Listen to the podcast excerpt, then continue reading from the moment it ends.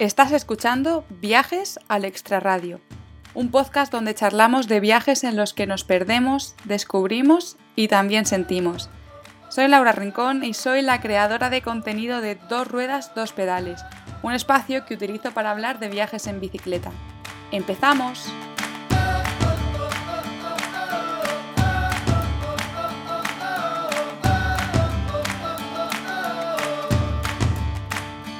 Bienvenidos y bienvenidas un día más al podcast de viajes al extrarradio.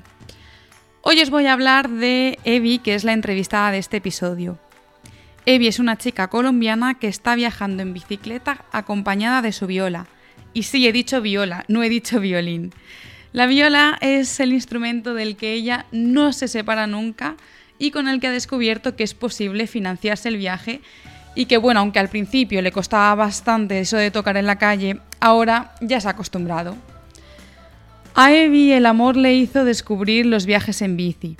Había planeado empezar con el suyo desde Cancún, pero por cosas de la vida nunca fue capaz de llegar hasta allí y así que tuvo que improvisar un poco y esperar mucho más de lo que le hubiese gustado para comenzar, como dice ella, el viaje. Evi es fuerza, es esperanza, empoderamiento y también inocencia. Hoy es la invitada del podcast y espero que disfrutéis mucho con sus experiencias. Hola Evi, bienvenida al podcast. Hola, ¿qué tal Lau? ¿Cómo estás?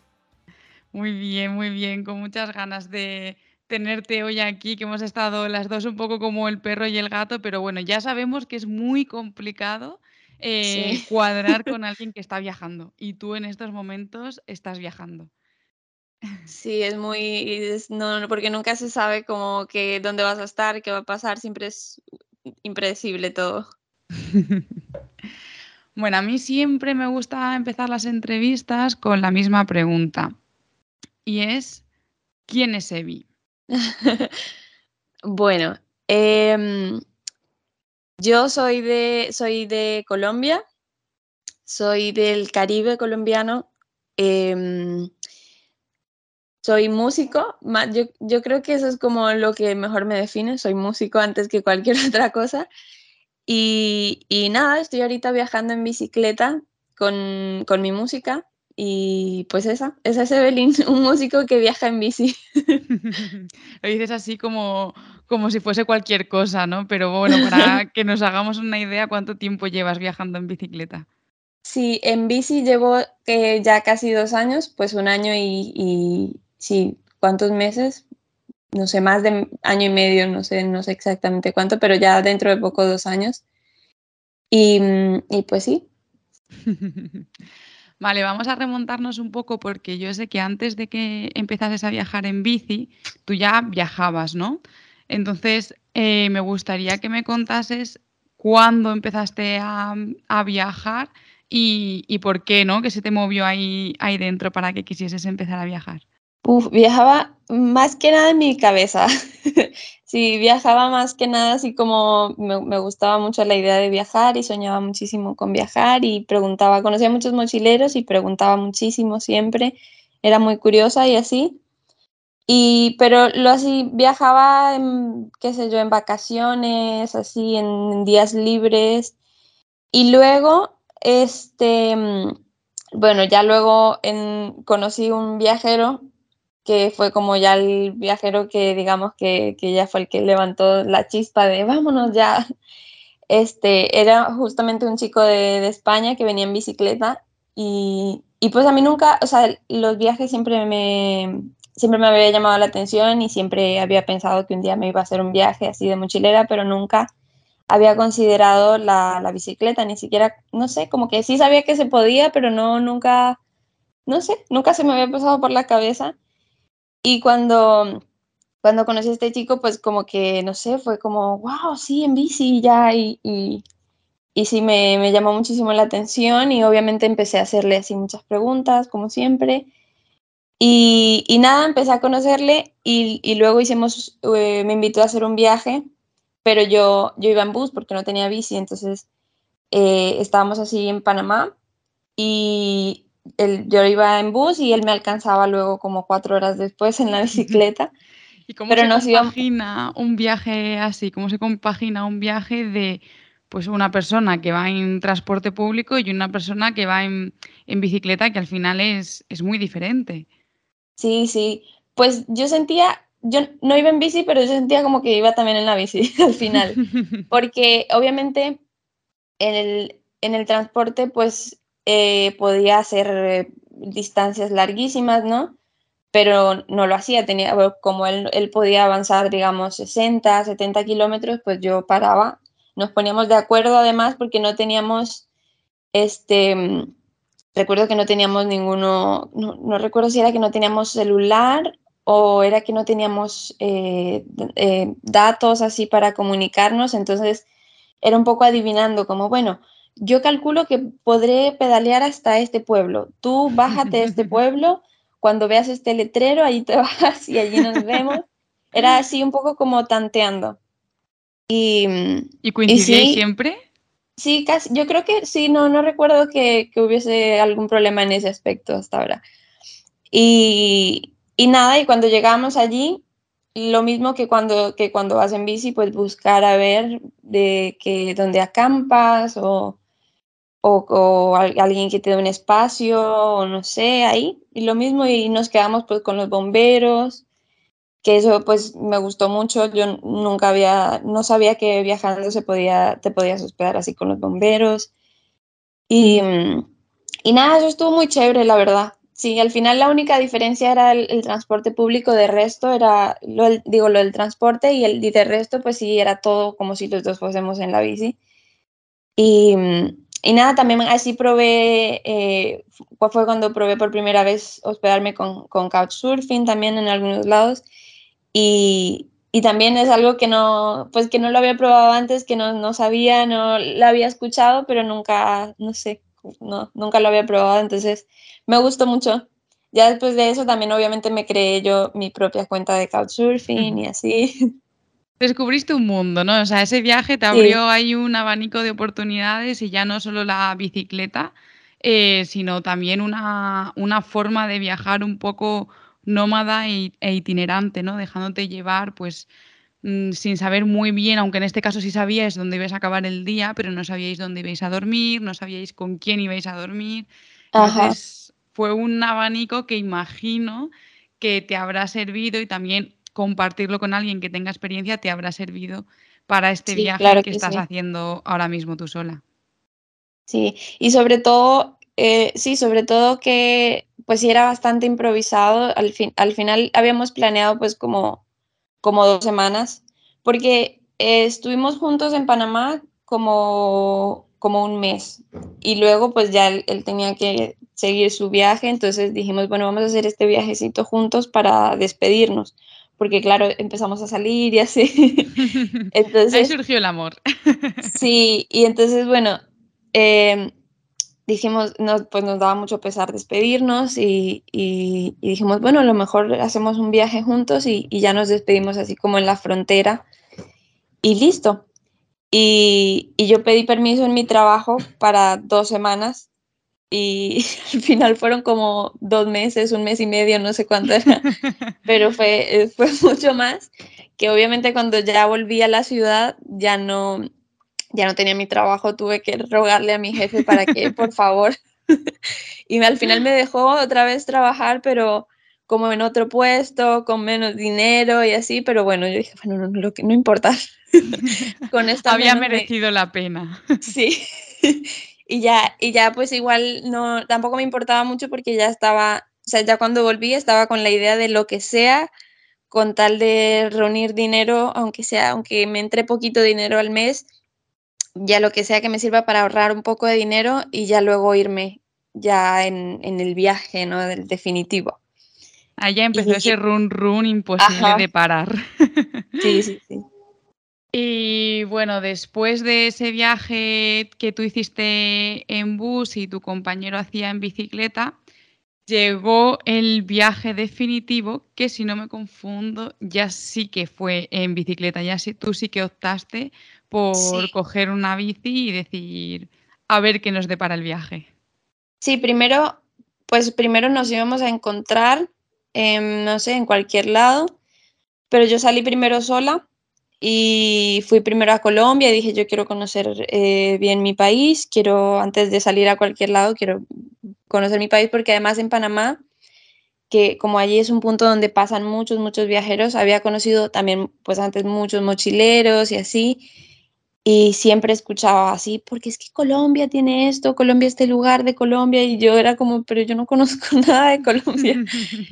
entonces eh, pues eh, luego sí, ya me fui a Colombia, eh, estuve así por la costa, estuve en Cartagena y luego fui a Barranquilla a visitar a mi familia y luego ya me fui a Bogotá y mm, el plan era desde allí tomar un, vuelo a, Cancún y pues desde allí iba yo ya ahí en Cancún comprar la bici con este chico y íbamos a empezar juntos. Pero al final eh, todo también como siempre nunca sabes qué va a pasar. yo llegué a Cancún, eh, bueno, sí llegué a Cancún, llegué al aeropuerto y no me dejaron pasar. No me, digas. No, me retuvieron allí y yo, además estaba yo, era como mi primera vez saliendo sola del país, como que, no sé, estaba, estaba muy nerviosa viajando tan lejos sola por primera vez.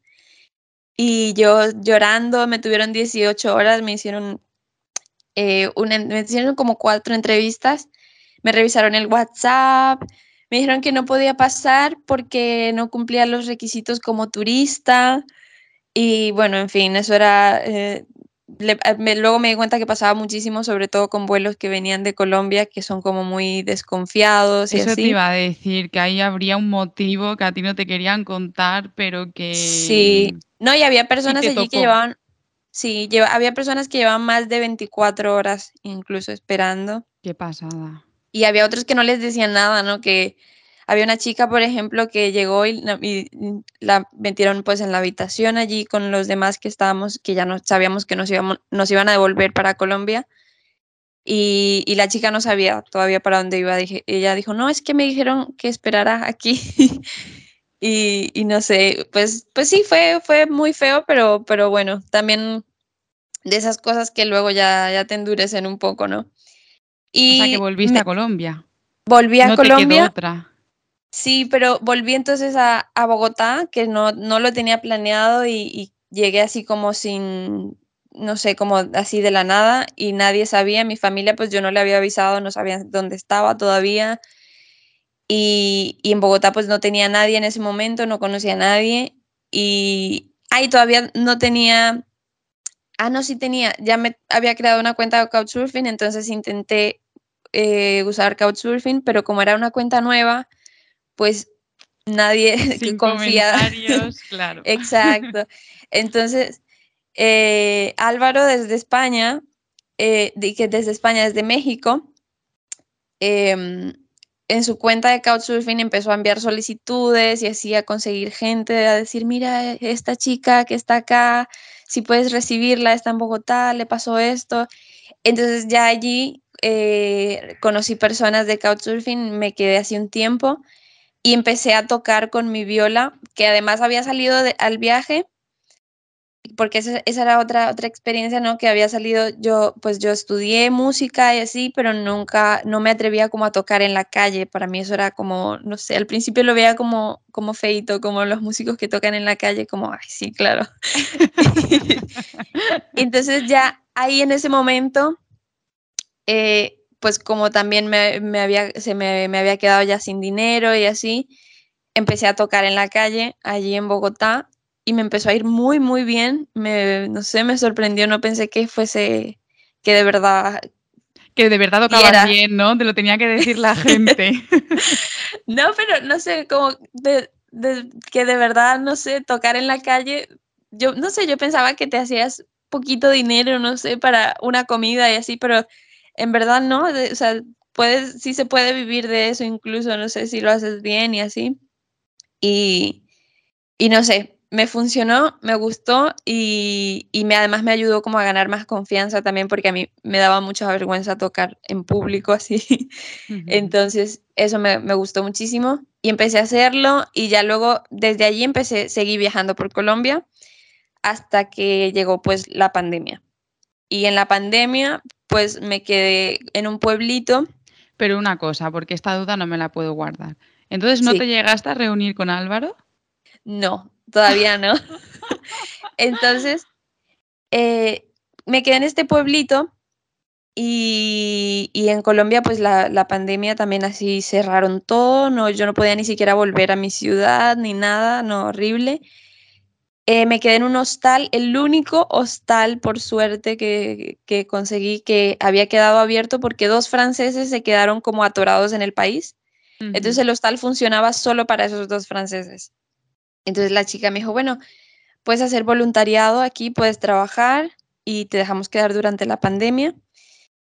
Y al final me quedé solamente dos meses y luego eh, hice un amigo en el pueblo que tenía una casa en la montaña, pero una casita pequeñita en medio de un montón de montañas así, y no tenía ni señal y quedaba como a seis kilómetros del pueblo, entonces allí estuve ya los últimos tres meses de la pandemia, de la cuarentena será, ¿no?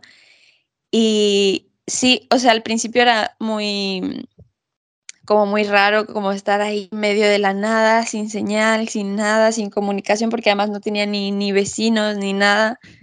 Bajaba una vez al mes al pueblo a comprar cosas y así. Y nada, y el plan del viaje en bicicleta seguía pausado. Yo ya al principio se lo decía a la gente como, sí, sí, cuando todo esto acabe, yo me voy a ir a viajar en bicicleta. y, y ya luego lo decía como con menos esperanza, como que, bueno, yo planeaba irme a viajar en bicicleta, pero pues no sé, ahora... Ha pasado mucho tiempo desde eso. Sí, ya lo Han pasado muchas cosas inesperadas. Porque además, ah, luego, antes, justo antes de que empezara la cuarentena en Colombia, volvimos a comprar otro vuelo para encontrarnos con Álvaro. Dijimos, bueno, esta vez vamos a Guatemala, vamos a intentarlo desde Guatemala y entramos por, por, bus así a, o ya en bicicleta, qué sé yo, a, México. Hmm. Y compramos el vuelo a Guatemala y justo un día antes del vuelo eh, cerraron fronteras en Guatemala. Entonces ya, desde ahí fue ya, ya dijimos, no, ya esto, ya es como que el destino no quiere. sí. Y todo el mundo, todo el mundo me decía en Colombia como que yo creo que algo no quiere que te reúnas con ese chico, como ese chico no es para ti.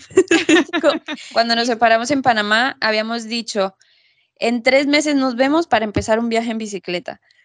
Y, había pasado pasó tiempo? año y medio, imagínate. Madre mía. que ya, yo creo que ya no nos conocíamos porque nos conocimos en Panamá, estuvimos juntos como tres meses, sí.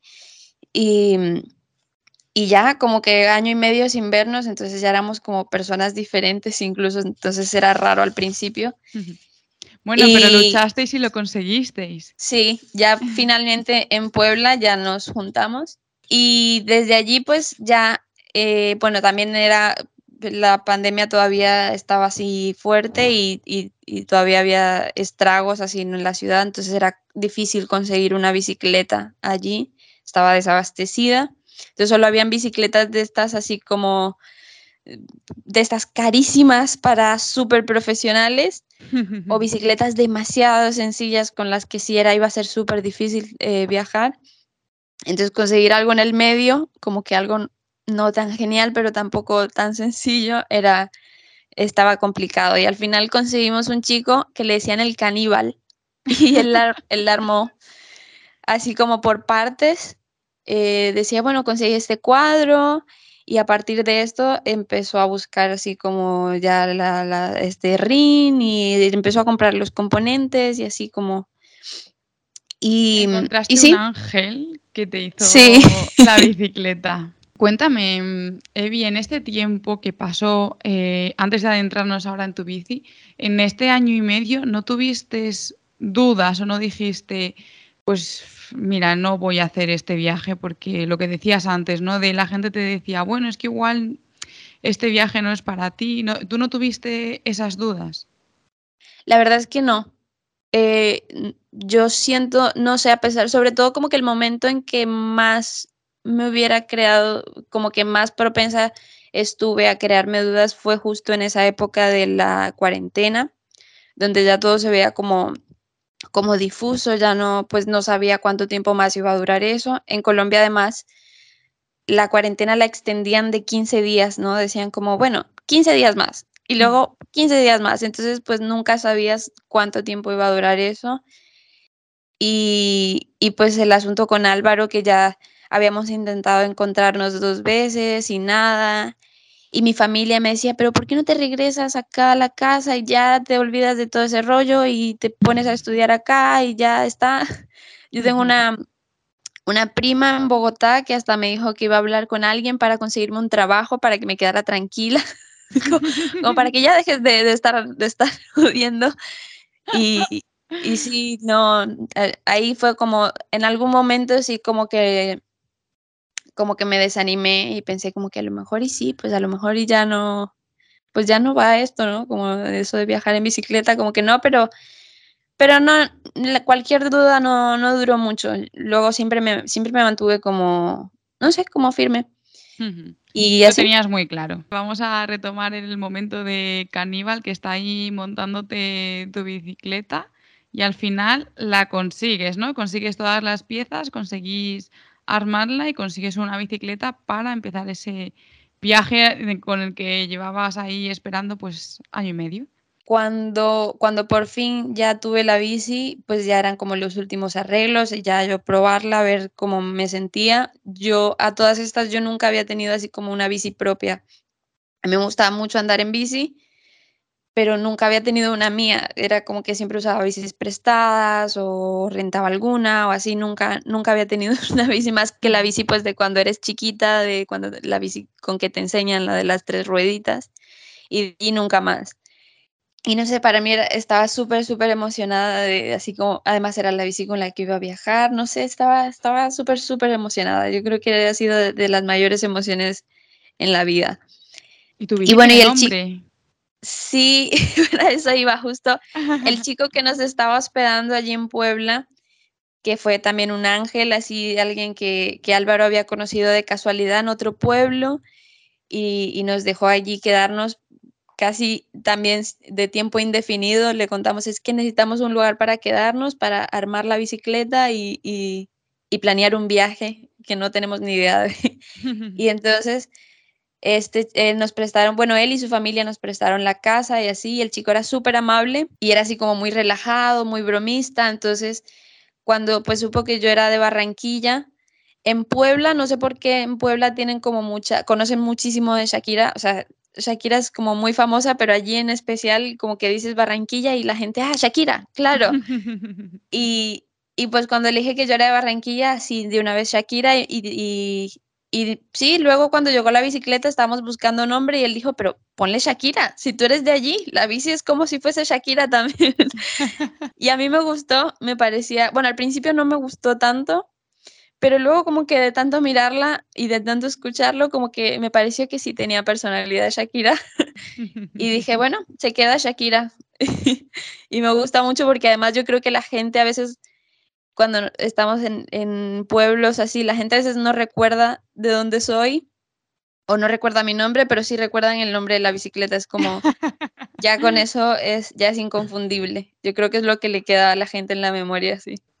Entonces ya una vez que consigues la bici y le pones el nombre, entiendo que empezáis ese viaje. Sí, luego ya, eh, primero nos hicimos una, una ruta cortica en, en, allí en Puebla, a un pueblito que se llama Atlixco, fue en Año Nuevo, y era como mm, mi primera vez así, eran como 30 kilómetros, 30 kilómetros de ida y luego íbamos a volver a la casa y ya ese era como el, el principal entrenamiento que iba a tener, ¿no? Y recuerdo que los primeros 30 kilómetros de ida eran casi todos en bajada y al día siguiente nos volvimos a Puebla y era todo en su vida y era camino de tierra y, yo recuerdo que hasta lloré porque había momentos en que pues no podía y, y no sé, me sentía, yo me sentía como, como, no sé, como que tenía todas estas ilusiones y, y me sentía al principio como súper preparada, pero luego ahí en el momento de la subida pues yo decía como que, ay, no pude, ¿cómo, cómo, no, cómo no pude? O sea, como después de todo lo que, todo el viaje y todo, pues no puedo hacer esto. Entonces como que me sentí un poco pequeñita y, y así, pero ya pues no sé, ya luego entendí pues que sí que estaba dura esa parte, que, no era yo. Tú pensabas que iba a ser todo el viaje así, dijiste, madre mía, todas las ilusiones que he creado en mi cabeza y no se va a cumplir ninguna porque no voy a ser capaz de seguir pedaleando. Exacto, sí, al principio lo, sí, esa parte me, sí me desanimó mucho. Pero bueno, por suerte Álvaro eh, sí era como bueno enseñando así como que me decía poco a poco, no, esto así con cuidado, pues esta parte sí que está difícil, así yo creo que si hubiera tenido que, o sea, algo bueno fue empezar con alguien que ya tenía experiencia, si hubiera tenido que empezar así por mí sola, yo creo que, no sé, lo habría pasado muy mal, bueno, sí lo, he pasado mal porque siempre sufres en la bici, pero habría sido mucho peor. Yo creo que habría estado, no sé si hubiera desistido, pero sí habría estado a punto de, desistir en más de una ocasión si, hubiera, si no hubiera tenido ese apoyo. Luego ya estuvimos allí en la ciudad de Puebla de, eh, dos días más y ya el 3 de enero pues salimos. Ya, eh, ya definitivo dejamos la casa, que además había sentido ya muy raro como por fin salir de la casa y no saber que no íbamos a volver eh, era, no sé, yo lo sentí muy raro, como es que no, nunca, ya no vamos a volver, no vamos a ver esta casa. No es que estuviera encariñada con la casa, pero todavía no podía como creer que ya estaba por fin saliendo en el viaje definitivo, ¿no? Y sí, al principio pues eh, empezamos haciendo rutas así muy cortas, de 15 kilómetros, 20 kilómetros, entonces el único lugar así cercano era Veracruz, que estaba en semáforo amarillo, esa era como lo más, en ese momento era lo más, lo menos restringido que había como el amarillo, no había ninguno que estuviera en semáforo verde. Entonces fuimos a Veracruz, pero la ruta que escogimos pasaba así cerca, iba hacia el volcán de la Malinche, entonces iba todo en subida. Eh, recuerdo que había al principio como mil metros así de desnivel entonces, pues sí empezamos haciendo rutas muy, muy cortas porque yo pues no estaba todavía preparada para tanta subida y, menos ya con el peso. Claro. y sí, entonces pues eso, pero desde el primer día me gustó. Recuerdo que el primer día acampamos en una, encontramos como una casita abandonada, así en el camino como una, una casa a medio construir y dijimos, bueno, aquí, aquí pasamos la noche. Ahí pusimos las bicis, tiramos, ni siquiera sacamos la tienda de campaña, pusimos, ah, no, sí, sí, ahora que me acuerdo, sí pusimos la tienda de campaña por los mosquitos y así. Y allí dormimos. Y me, no sé, como que era mi primera experiencia así tan salvaje, me gustó mucho. Entonces, y, y seguimos avanzando. Y ese viaje lo fuisteis continuando y llegó un momento en el que os separasteis, que cada uno tomó su camino. Yo creo que estuvimos juntos como unos, un poco más de un año, pero antes de eso habíamos empezado, yo había propuesto que hiciéramos como, porque yo quería también probar la experiencia de viajar eh, sola, entonces habíamos, planeamos como separarnos una temporada y luego pues estar eh, eh, otra vez juntos, irnos encontrando así. Y recuerdo que la primera vez que nos separamos fueron como, eran como seis meses más o menos. Y la primera vez que nos separamos, bueno, la primera vez que nos separamos duramos un día separados. luego, luego nos encontramos en el siguiente lugar. Y, y ya la, la segunda vez que nos separamos, ya sí estuve como unos tres meses, creo, sola. Ah, bueno, eran separaciones largas. Pensaba que ibas a decir. Sí, ya esa sí fue. no, esa sí fue ya una separación pues ya más larga. Y recuerdo que, que, bueno, que fue para mí como otra vez empezar el viaje, porque nos habíamos separado en una ciudad también, en Colima. Y bueno, él se fue primero y yo me quedé en la casa donde estábamos eh, con una chica de couchsurfing también. Y luego ya como que yo quería salir, ya era ya para salir sola pero no, pues, pues no, no me atrevía, como que encontraba inconscientemente una excusa, como que bueno, este es fin de semana, así que voy a aprovechar para tocar y hacer un poco más de dinero. Y luego como que bueno, es que este día me dijeron que hay no sé qué cosa, o bueno, voy a esperar un poco más porque quiero verme tal evento por internet y aquí tengo wifi y no sé, así me inventaba excusas. Luego ya pues sabía que era que simplemente no quería. Además la chica de la casa pues también me invitaba todo el tiempo, como que vamos aquí a este río, entonces yo aprovechaba eso, como que, ah, bueno, si voy al río con ella, pues no me voy esta semana, me voy la siguiente semana. Y, y así hasta que un día pues con ella eh, sí fuimos como a un paseo y pasamos por una zona súper, súper bonita, así en la, en la montaña, iba, íbamos en el carro y, y pasábamos así cerros súper bonitos y áreas súper verdes. Y yo iba pensando como, guau, esto para pedalear hubiera estado súper súper lindo, ¿no? Como que esto en la bici, y porque en el carro obviamente pasábamos todo súper rápido. Claro, no es lo mismo. sí, hasta vimos animales en el camino y así, yo decía, no, en la bici esto va a estar mucho mejor y ya me di cuenta que en verdad necesitaba salir. Te estabas poniendo tus propias barreras, pero que realmente era ya el momento de salir y y ya el cuerpo te lo estaba pidiendo. Sí, sí, sí, ya lo necesitaba, entonces, pues ya... Em, recuerdo que empaqué y el lunes, me, bueno, ya estaba vestida, con la bici empacada y no veía la puerta y yo decía, es que si salgo y ya dejo las llaves, ya luego no voy a poder volver y como, o sea, estaba, ya estaba temblando de los nervios hasta que tuve que respirar hondo y cruzar la puerta así como ya de golpe, como, venga, ya estoy afuera. Y cerré todo rápido, tiré las llaves por la ventana, le escribí el mensaje a la chica, como, ya te dejé las llaves ahí, me voy, chao.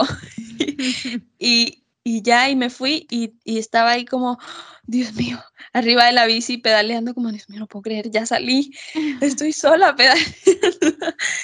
No me fue tan mal, me sorprendió porque además llevaba más peso, porque obviamente cuando iba con Álvaro, él me, me ayudaba con algunas cosas para que pudiéramos ir como al mismo ritmo. Él pues me quitaba algunas cargas, ¿no? Entonces, esta vez llevaba yo todas mis cosas, todo, todo. Y obviamente había comprado ya algunas cosas más en la ciudad, porque yo siento que uno cuando se queda más de una semana en un lugar te entra como el, el, bichito de, acumular, empiezas como que, ay, creo que necesito esto, o encuentras excusas para, para cargar cosas que, que, no necesitas. Entonces llevaba así muchas cosas que en ese momento no necesitaba.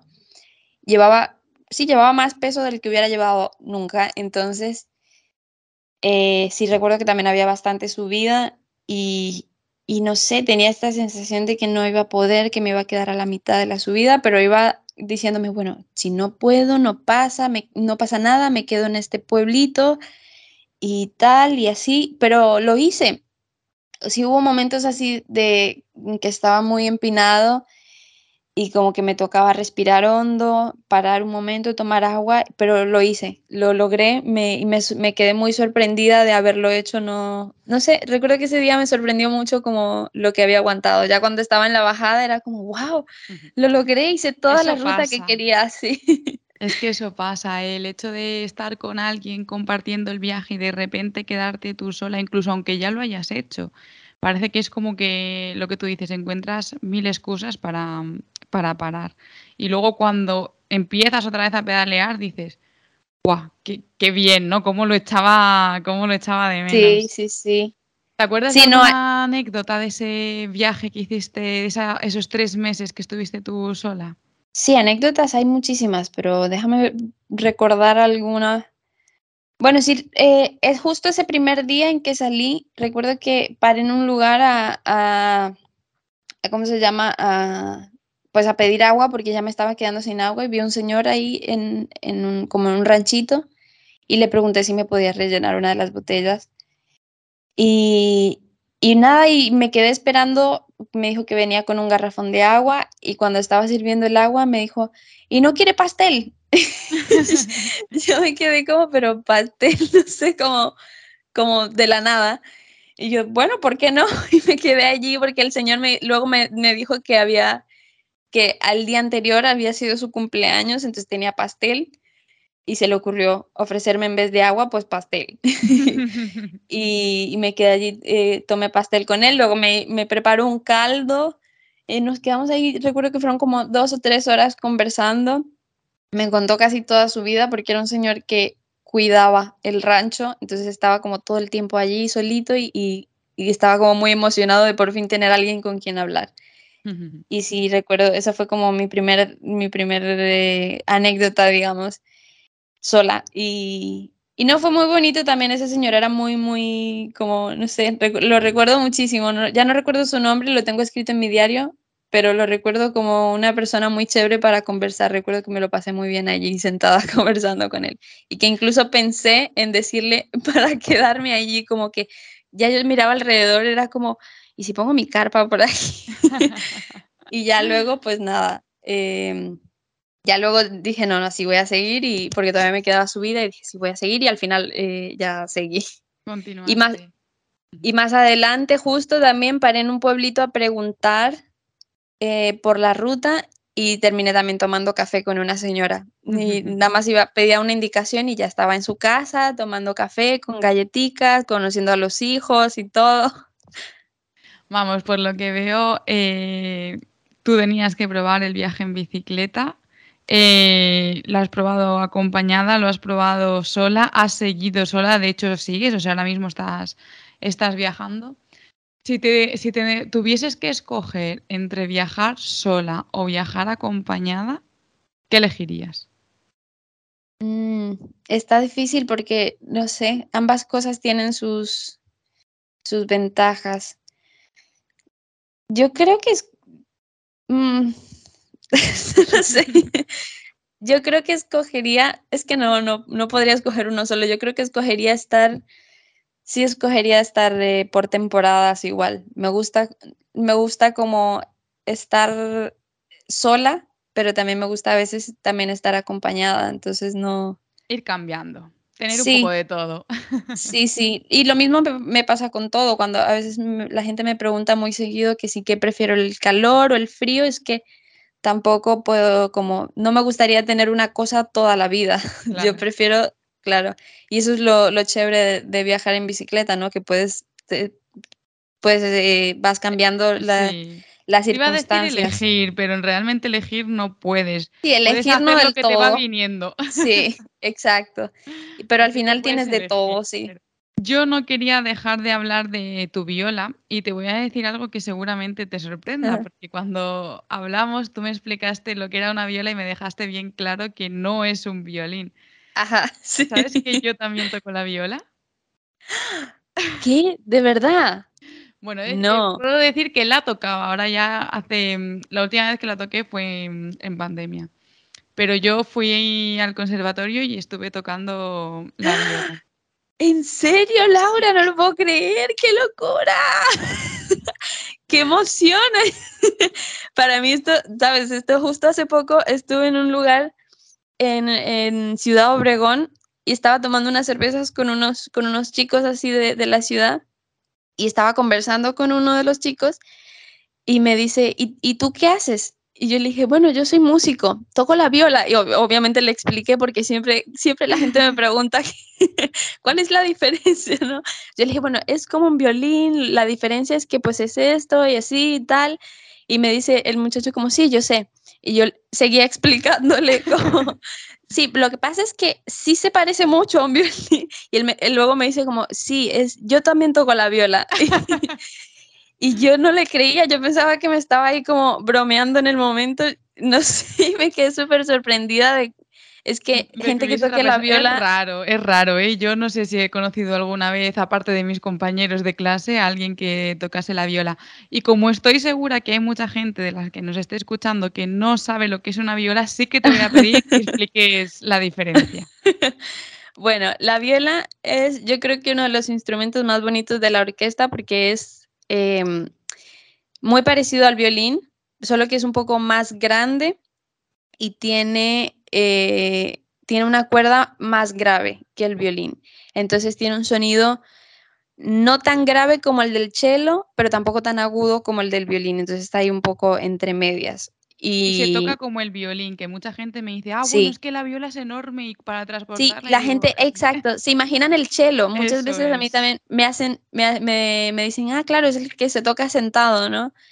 Y no, sí se toca también parado, se toca la viola en el hombro. Eh, sí, a simple vista, pues si no lo, yo pienso que si no le ves al lado de un violín, pues no lo, no, lo diferencias. No. Pero el sonido sí que es, yo siento que sí es inconfundible porque es un sonido mucho más dulce, más, no sé, yo siento que es como, como tres instrumentos juntos porque puede hacer notas tan agudas como un violín y, y, quizá tan algunas tan graves como el cello, pero mm, como que no sé, tiene su propia su propio carácter, no sé, es un, para mí es un instrumento muy muy especial. Y también me gusta el hecho de que pues no sea tan, tan común, que no es tan conocido, es un instrumento pues que la gente no suele conocer, entonces esa es otra cosa que siempre también le cuento a la gente eh, cuando llegamos a algún lugar así y me siempre me empiezan a preguntar que si ven el estuche y piensan que es una guitarra, entonces les muestro la viola y les explico pues las diferencias con el violín. Algunos sí que me, me discuten incluso, de, no, pero eso es un violín pero ¿qué dices? Eso es un violín, yo estoy viendo un violín. Y, y a otros pues les, les parece muy curiosa la explicación de la diferencia con el, con el violín y así. Y, y, yo creo que eso es algo que siempre les queda en la memoria además, porque yo siempre, siempre que alguien dice violín, yo no, es una viola, ¿eh? como que eso es algo muy característico. Y yo además en tu Instagram he visto eh, muchos vídeos que además de lo que dices de que tú tocas en las ciudades y es tu forma de financiar el viaje, o sea, tú llevas contigo tu forma de financiar el viaje y no dependes de otros factores, sino que dependes simplemente de, ti misma, ¿no? De que digas, venga, pues hoy me voy a poner a tocar en la calle. Bueno, también de que la gente esté receptiva, ¿no? Pero... Sí, también. lo que he visto son eh, imágenes de sitios súper bonitos en los que se ve o al menos se aprecia que o parece que no hay nadie y los que tú estás tocando la viola. Es que eso tiene que ser maravilloso. Ah, sí, claro, por supuesto, eso es como también, bueno, yo me acuerdo que como que el principal problema que tenía en casa era justo lo de eh, practicar mi viola porque eh, los vecinos o incluso mi familia, estoy durmiendo, mi hermana está estudiando y así, entonces siempre tenía que encontrar espacios de tiempo, entonces me gusta mucho que viajando en la bici, pues, eh, excepto, claro, cuando estás ya, con, en que te está, te está hospedando una familia y pues tiene vecinos así, pero eso es muy, muy mm. pocas veces, la mayor parte del tiempo pues estás acampando o estás en zonas rurales, así, donde la gente pues no, o les gusta mucho escucharlo o, o no hay nadie que, que, te, que se le vaya a incomodar. Entonces, me gusta mucho eso, pues cuando estoy a veces en la montaña, siempre aprovecho para ver la típica foto con mi viola y, también porque me gusta más como también llevar un registro del viaje que hace la viola. Yo creo que ya hace su propio viaje separado. Entonces, como la viola estuvo en este lugar y también estuvo en este lugar y así. Pero sí, eso es...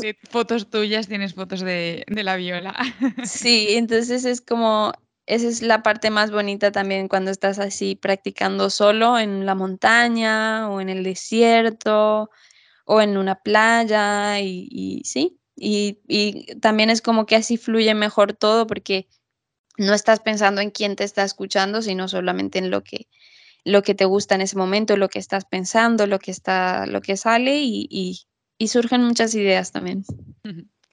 Pues ahora, Evi, vamos a ir a una mm, eh, sección del podcast a la que he bautizado Minuto y Medio.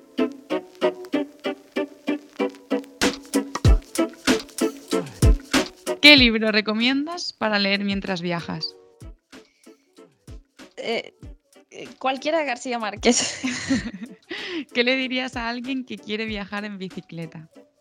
que lo haga, sin pensarlo, sin nada. ¿Destino favorito para viajar acompañada? México. ¿Destino favorito para viajar sola? México. ¿Qué es lo que menos te gusta de viajar? Uf, eh, no sé, no, nada, no se me ocurre nada ahora. ¿Cuál es tu comida favorita mientras viajas? Eh, no tengo una favorita. Eh, lo, que, lo que sea que me llene. ¿Qué es eso que no te has atrevido a probar de comida cuando estás viajando? Eh, en verdad nada, siempre trato de probar todo, pero creo que son las cosas con animales. Las, o sea, que tienen, bueno, no las cosas con animales, como las cosas con bichitos, así. Mm. En México tienen mucho de eso, eso siempre me da como mucha cosita, pero al final siempre pruebo todo. ¿Dónde viajarías de nuevo sin dudarlo? A Colombia. ¿Y qué destino no visitarías de nuevo? Mm, yo creo que la ciudad de Panamá. Vale, pues ya está, ha pasado el minuto y medio, hemos estado cuatro segundos más. Listo. Em, ahora el tiempo se está acabando, de hecho me ha alargado mucho, no me gusta que las entrevistas duren más de 40, 45 minutos y ya vamos casi por 50. Pero la verdad es que la historia que me estabas contando es muy interesante, me, me has tenido muy enganchada. Pero bueno, antes de despedirnos y de llegar al final, sí que quiero saber qué planes tienes, ¿no? ¿Cuál es tu próximo destino? ¿Qué tienes en mente? Ya me lo has contado antes un poquito, antes de que empezásemos, pero bueno, resúmemelo un poco de nuevo. Bueno, justo, bueno, justo apenas hace como dos semanas me he encontrado de nuevo con Álvaro. Llevamos ya, creo que es la vez que más, más tiempo hemos estado sin vernos. Y eh, llevamos como siete meses separados más o menos y nada, nos encontramos en la ciudad anterior y hemos estado también planeando cosas juntos. Entonces, ahorita, así lo, a corto plazo, pues ya que estamos, digamos, en lo más arriba de, México, a corto plazo, lo, lo, próximo que haremos será bajar. Aún no sabemos si por separado o juntos. Y mm, bajar hasta la Ciudad de México y pues tenemos pensado, tenemos pensado muchas cosas, pero todavía no, nada de seguro. Este, yo todavía no, no sé exactamente qué haremos después de la Ciudad de México, si yo vuelvo a Colombia o pues con Álvaro también hemos hablado de ir juntos a África y pues no sé, hay muchas cosas en, en planes, pero eh, todavía estamos ahí como en ver que yo creo que depende cuando estemos allí a ver qué, qué surge. A ver qué pasa. Pues para que todos puedan seguir tus aventuras y puedan enterarse de cuáles son tus próximos destinos y tus próximos retos, eh, diles dónde pueden encontrarte, cuáles son tus redes sociales. Sí, mi Facebook, eh, bueno, en Facebook tengo una página que se llama Días de Viaje, así tal cual. Eh, allí pongo relatos y fotos y pequeños videos así del, viaje. Y en Instagram estoy como evi.violist em, con V y griega. Y violist también con V. Sí, yo lo pondré en el título del, del podcast para que, para que la gente pueda seguirte. Listo. Pues Evi, muchísimas gracias. Ha sido súper divertido y muy, muy inspirador compartir este rato contigo. Espero que la gente que nos esté escuchando se le guste tanto como me ha gustado a mí y de verdad que ha sido, ha sido un placer. Muchas gracias a ti, Laura. Y al resto, pues como siempre, sabéis que me podéis encontrar en redes sociales como Dos Ruedas Dos Pedales y en la web dosruedasdospedales.com. Recuerda que este podcast, Viajes al Extra Radio, lo podéis escuchar en todas las plataformas. Y para darle un poquito de amor y hacer que la gente le llegue más, eh, pues suscríbete, dale a me gusta, deja un comentario, todo eso ayuda un montón. Nos vemos en el próximo episodio.